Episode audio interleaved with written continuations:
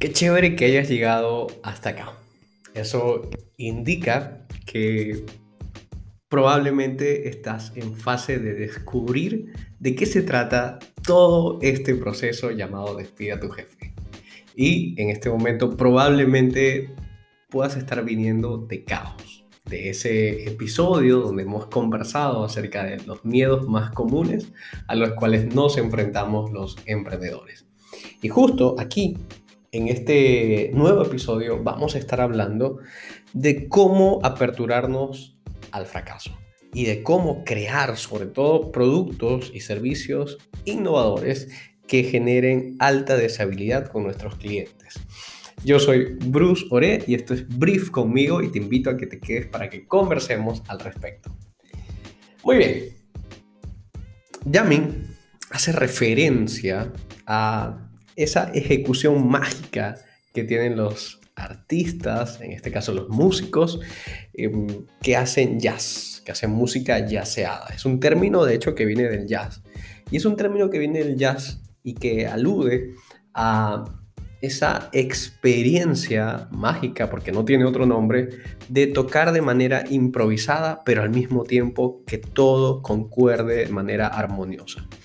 Cuando los músicos de jazz hacen jamming, básicamente todos están improvisando en su propio instrumento, pero bajo la base musical que todos tienen un espacio para cada uno y en ningún momento desafinan o desarmonizan. Esto solamente evidentemente lo pueden hacer los músicos que tienen alta trayectoria y una versatilidad y habilidad envidiable por cualquier otro mortal. Y de eso se trata. El jamming es una experiencia muy única del mundo del jazz. Em, de hecho, aquellos que disfrutan del jamming saben y, lo saben muy bien, es que no existe otro jamming igual que uno o que otro, porque cada momento es improvisación única que se hace en ese mundo. El jamming es la contrapartida de la música clásica, por ejemplo. De hecho, muchas, muchas historias se cuentan de cómo los músicos de, ópera o cuando terminan de tocar eh, esa música clásica que también puede ser totalmente mágica, pero que es orden, que es precisión en la ejecución, que lleva mucha teoría, que lleva libros, pentagramas, solfeo y todo ese mundo de espectáculo eh, de la oda a la perfección de la ejecución musical, estos músicos, luego de terminar una noche como esa, se van a un bar, se escapan y en esos bares eh, se quitan la ropa eh, de esta trajeada, se colocan en un look mucho más desenfadado y entonces ejecutan los instrumentos en, versión jamming, como haciendo un poco de esa descontracturación del mundo estructurado. Y por eso decidí colocarle este nombre a este, esta parte del programa. Jamming tiene todo sentido y tiene todo que ver con improvisar en el mundo del emprendimiento. El mundo del emprendimiento es un mundo para muchos, si no saben utilizarlo, si no saben llevarlo, muy desgastante o demandante. Mucha gente incluso siente que cuando emprende ha cambiado un jefe por muchos jefes que ahora serán sus clientes. Entonces, claro, desde ahí se vuelve una energía muy densa para muchos y si no sabemos afrontar esa, eso como un juego, como un mundo creativo, vamos a perder muchísima energía e ilusión por nuestros proyectos. Y yo lo que hago es, al respecto de este programa, es pretender, mi ambición con respecto a este espacio de Yami, es enseñarle a los emprendedores a utilizar metodologías ágiles de innovación. Las mismas metodologías que utilizan empresas tan punteras hoy como lo son Google, lo son eh, iOS, es decir, la plataforma de Apple, por ejemplo, em, Yahoo, Samsung, Huawei, todas estas empresas pioneras, eh, Airbnb, eh, Uber, Uber Eats, que hoy en día están en el mercado mundial, que tienen emprendimientos exitosos considerados como startup, utilizan estas metodologías ágiles de innovación. Bien, en Yamin trabajamos con eso. Les enseño a los emprendedores a generar emprendimientos innovadores, únicos, que a partir de lo que les apasiona, entonces puedan darle un giro y generar una propuesta novedosa en el mercado. Yamin se trata de eso. Tiene que ver con ir a asumir el emprendimiento como algo que sabemos que va a rebotar una y otra vez. Aquí es uno de los errores clásicos de los emprendedores. Muchos emprendedores conectan con lo que les apasiona, son muy buenos en lo que hacen, aman lo que hacen y además eso en su vida tiene un propósito grande. Pero resulta que cuando llevan un producto o un servicio al mercado, lo prueban sus usuarios o clientes, inmediatamente al recibir el feedback de parte de sus usuarios o clientes, se desmoronan probablemente porque tenían altas expectativas o inclusive porque no fueron lo suficientemente, no se ajustaron a la necesidad de sus usuarios. Y de eso quiero hablarte ahora, de cómo crear un producto o servicio altamente deseable.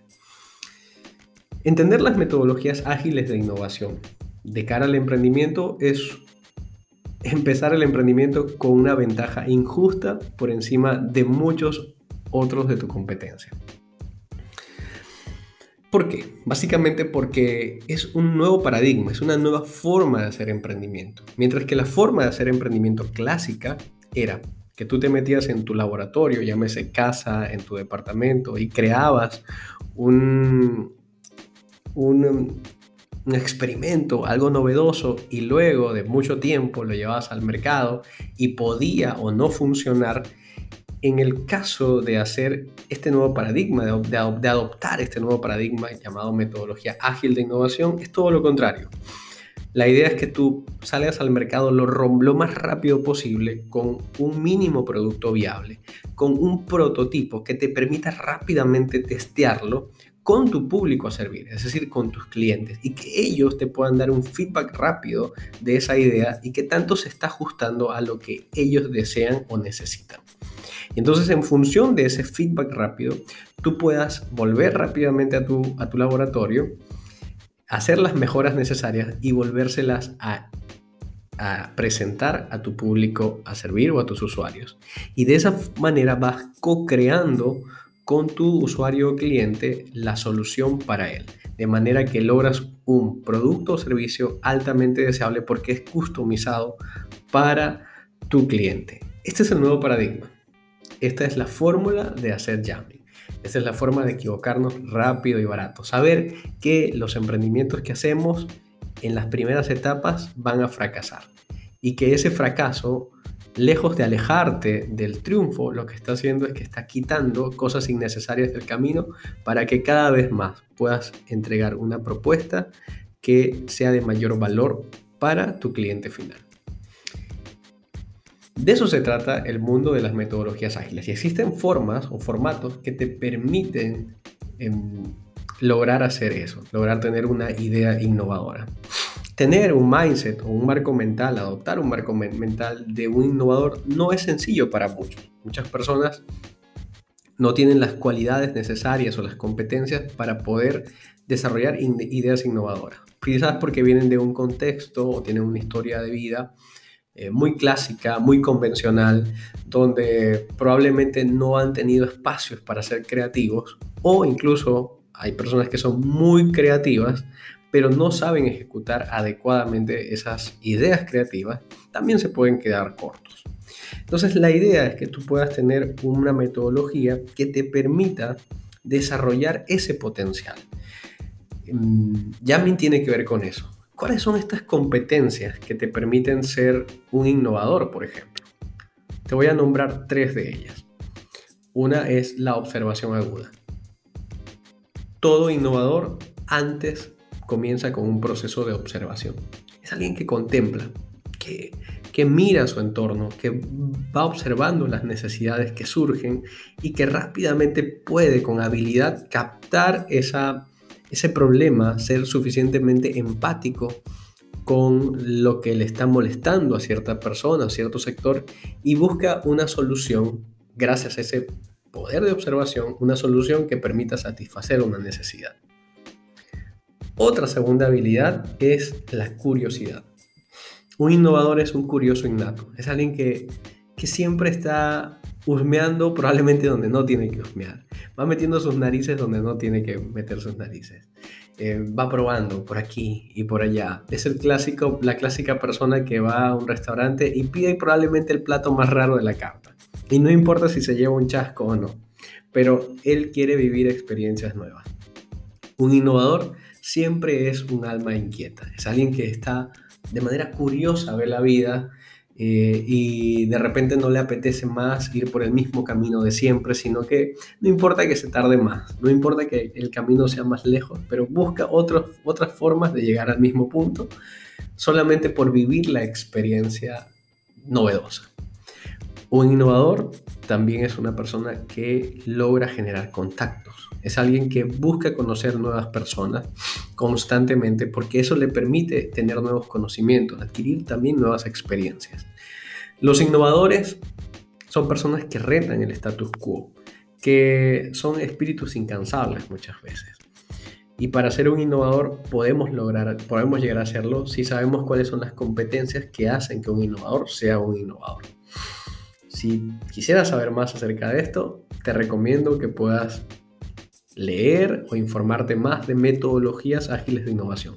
Son la nueva puesta en escena del emprendimiento que permite generar productos y servicios altamente deseables. ¿Cómo logramos generar este tipo de productos? En primer lugar, existen tres cualidades que hacen que un producto o un servicio sea innovador. La primera es la alta deseabilidad. Es decir, que haya una demanda real en el mercado. No te sirve construir algo perfecto, algo que le vuele los tapones a las personas, pero que nadie quiera. Existe un dicho dentro de las metodologías ágiles que dice que nos aseguremos de crear lo correcto antes de crearlo correctamente. Y lo correcto en este contexto es algo que la gente realmente quiera. La alta deseabilidad se vuelve uno de los requisitos para lograr un producto innovador. Un segundo requisito es que tenga viabilidad técnica. Es decir, que una vez que tú ejecutes, que tú lances este producto o servicio, pueda ser llevado a cabo. A nadie le interesa un producto fantástico, pero que no pueda utilizar por su alta complejidad. De hecho, en los años 2010 más o menos, la gente de Microsoft desarrolló una consola, un videojuego, que estaba 10 años adelantado a su edad, a su época. Pero era tan complejo de manejar que solamente podía ser manejado, utilizado por ingenieros de sistema. Los gráficos eran bestiales, los juegos y la, la maniobrabilidad era fascinante, pero había una gran limitante. Solamente podía ser operada por ingenieros por su alta complejidad. Entonces fue un total fracaso, porque a nivel técnico la gente de a pie, como tú y como yo, nunca pudo haber jugado eso porque era muy complejo. Nadie quiere eso. Nadie quiere algo que sea tan complicado que ni siquiera se entienda. Algo que, incluso para llevarlo a cabo no se puede hacer. Em, eso tiene que ver con la viabilidad técnica. Y luego un tercer factor es que sea económicamente factible. Es decir, que exista un retorno de inversión significativo, que tú puedas generar más ingresos de lo que gastes por crear un producto o un servicio. Y existen herramientas específicas que se trabajan para eso. Aquí, en Jamming, dentro del programa de Despida tu jefe, yo trabajo eso con mis participantes. Les enseño a que sus productos y servicios sean altamente deseables, que sean técnicamente viables y económicamente factibles. ¿Cómo logramos hacer esto? Una idea que quiero regalarte, por si tú en algún momento dices, bueno, pero a mí no me hace falta quizás em, tener que pasar por tu programa, Bruce, dame una idea que me, sirva? Por supuesto que sí. Déjame regalarte esto. Si tú realmente quieres construir un producto o un servicio que la gente quiera, que sea altamente deseable, necesitas empatizar con el dolor profundo o el anhelo profundo de esa persona. Eso se llama, desde las metodologías ágiles, se les conoce como insight o esa verdad profunda. La razón por la que compramos lo que compramos, por las cuales adquirimos ciertas cosas. Y eso tiene más capas que una cebolla, te cuento. O una alcachofa. Me está gustando últimamente más ese término. Eso tiene muchísimas capas adentro. A ver, te cuento un ejemplo. Dove, una de estas marcas muy importantes del mundo de la belleza, al ver que su mercado estaba siendo atacado por movimientos eh, actuales como el Body Positive, Positive, que básicamente reivindica la belleza, la diversidad en cuanto a la belleza y no una belleza hegemónica e impuesta eh, por círculos eh, de bellezas como estos concursos, em, se dio cuenta rápidamente que el mercado y sus usuarios estaban cada vez más siendo sensibles a cuidar más su belleza a través de la autoestima y la autovaloración que de la, del apartado físico externo.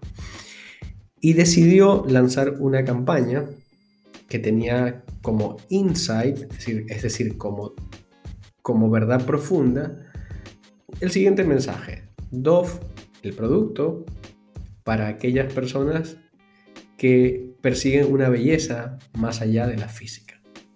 Y probablemente te te debes de haber topado con comerciales, y si no te invito a que los veas, comerciales de Dove y Body Positive, donde Dove empieza a tocar el autoestima. Es decir, empieza a hablar acerca de esto, empieza a hacer campañas publicitarias referentes a la autoestima. Una marca que por años siempre había cuidado el mundo de las apariencias, hoy se estaba volcando al mundo de la autoestima, del ser. ¿Y qué crees que sucedió con esa campaña?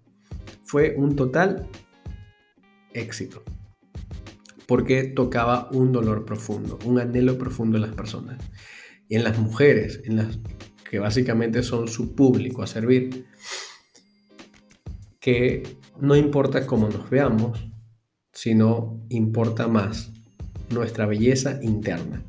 De eso se trataba la campaña de Dove y el insight poderoso que había detrás de eso. Recuerdo, hacíamos un ejercicio hace tiempo para una marca de chocolates muy conocida y un insight que descubrimos fue el siguiente. Bueno, más, que descubrimos que me contaron, fue el siguiente. Em, las personas consumían determinada marca de chocolate porque le recordaba a los besos de sus exparejas. y descubrir este insight o esta verdad profunda al hacerlo a través de esta, de esta metodología, lo que buscamos no es con, conectar con toda la población, sino con un tipo de población específica, a quienes esto le resuene, le haga sentido, y desde ahí se vuelve potente. Resulta que hicieron toda una campaña que subcomunicaba, es decir, comunicaba de manera sutil cómo podría ser que a través de comer estos chocolates, eso, ese sabor, ese gusto podía volverse a los besos entrañables de sus ex. Fíjate qué tan poderoso puede ser esto y a la vez quizás para ti pueda ser complejo lo que te estoy comentando, pero el descubrir esas verdades profundas que muchas veces están en la parte inconsciente de las personas, incluso las mismas personas no se dan cuenta. Las personas no compramos muchas veces de manera racional. De hecho, los expertos en venta comentan que siempre compramos por emoción. ¿Cuántas veces no has eh, caído en la tentación de comprar algún alimento que se veía apoteósico en la cartelera o en el anuncio publicitario y cuando llega a tus manos es una vil y mentirosa hamburguesa eh, de cartón, por ejemplo, o no tiene nada que ver la expectativa con la realidad. Porque muchas veces compramos por eso, porque se nos activa una parte emocional en nosotros que es irracional. Em, y eso nos sucede con muchas cosas. La gente de publicidad sabe esto y al saberlo le saca mucho provecho. Entonces, metodologías ágiles de innovación, más allá de querer aprovecharse de las personas, más bien buscan conectar con esa verdad profunda para generar un producto o servicio que satisfaga realmente ese anhelo o ese dolor profundo en las personas. Muchas de las cosas, por ejemplo, de los, de los dolores profundos de los emprendedores hoy en día, de las personas que desean emprender, muchas veces tiene que ver porque tienen un jefe tirano o un jefe déspota que es, los explota y ya ellos quieren salir de ahí o no necesariamente. Existen, por ejemplo, muchas personas que han pasado incluso por la experiencia de despido a tu jefe diciéndome, Bruce, pero yo amo a mi jefe.